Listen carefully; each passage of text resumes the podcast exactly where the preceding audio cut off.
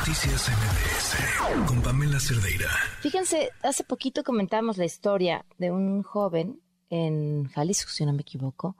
Sí, de Jalisco, que se quitó la vida después de haber sufrido acoso e intimidación. Y este acoso e intimidación venía por parte de un docente. Le agradezco mucho a Araceli, eh, madre de una joven agredida en la escuela, pues también por compañeros, pero bueno, la directora no ayuda. Araceli, ¿cómo estás? Muy buenas noches. Hola, buenas noches, Pamela. Gracias por acompañarnos, Araceli. ¿Cuál fue tu experiencia?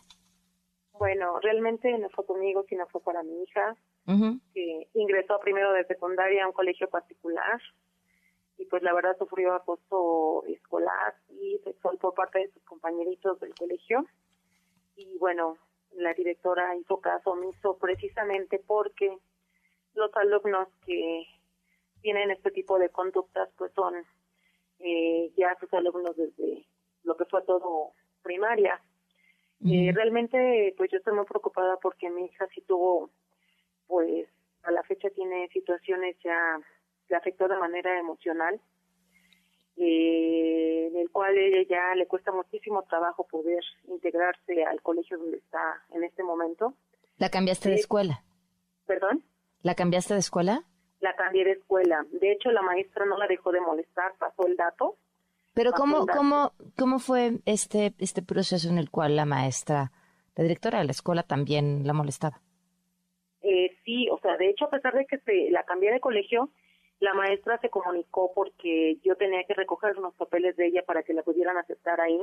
Me hizo firmar una hoja para entregarme los documentos para poderle ingresar a otro colegio. Entre maestros se conocen. Entonces, aún así dio malas referencias de mi hija y no nos dejó de molestar hasta la fecha. Este, ahorita lo que me preocupa es que ella, pues bueno, le cuesta mucho trabajo integrarse. Desafortunadamente, pues bueno, este, la maestra hizo, hizo caso hizo esto, eh, mi hija eh, emocionalmente pues está, pues está mal en este momento, los niños continúan con esa conducta, tuve apenas, encontré a una pequeña, que bueno, nos conocemos de tiempo, y me informó que ella salió del colegio por lo mismo. Eh, mi hija me tuvo la confianza para comentarme cuál había sido la situación por la cual ella ya no quería asistir a ese colegio pues creo que a tiempo pudimos retirarla de ahí, nada más que pues, pues buscando ayuda en la cuestión de, de, para terapias con ella, porque pues sí fue una situación muy difícil. La ¿Cómo era que la molestaban? Que la molestaron, entonces. ¿Cómo la molestaron? Ajá. Pues bueno, le escribían notas, papelitos con eh, símbolos sexuales, este, le rompieron libretas, le rompieron mochila, este, dibujaban, le dibujaban, este, además de los papelitos, le ponían en la banca cosas como, pues, te vamos a violar, este, quieres que te, bueno, la palabra es muy, muy fuerte, eh, la verdad ella nos preguntó qué significaba esa palabra, y es tener sexo, ¿no? Con alguien, pero de otra manera, como si las comentaron los niños.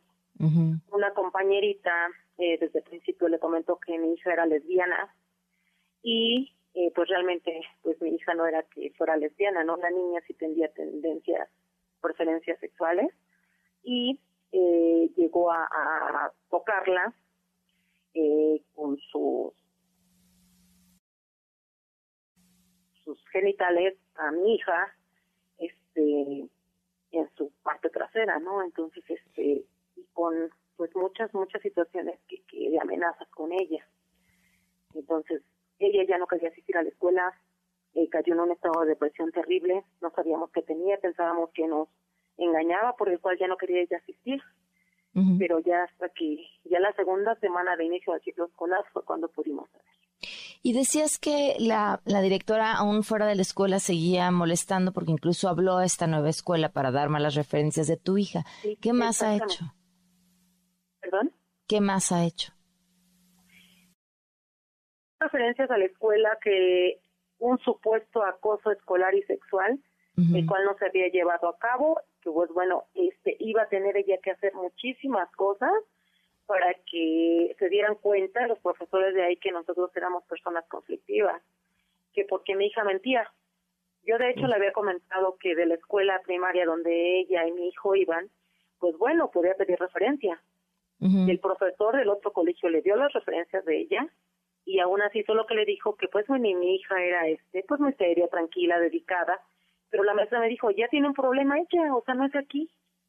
Oye, y cuéntame, ¿levantaste alguna denuncia ante alguna autoridad cuando empezó todo esto?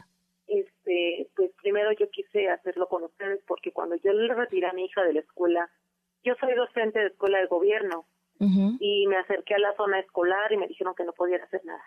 ¿Por? Me iba, pues la, jefa de zona me comentó que ya no podía hacer nada. Y que si yo retiraba a mis niños, entonces menos podía hacer nada. Desafortunadamente tuve un accidente, entré al hospital en esa semana que salieron mis niños y ya no pude hacer nada.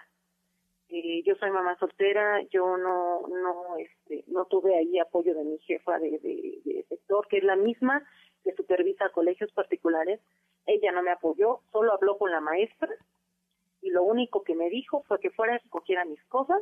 En tal horario me tuve que ir con muletas porque me sacó mis cosas, me las dejó ahí y este ya no había acceso al colegio. Se puso a investigar datos datos en Facebook de la familia y la directora me dijo que pues bueno, ella era muy, tenía mucho, así como que me dijo, yo aquí tengo, estoy muy protegida por el alcalde de la zona y aquí no hacen nada.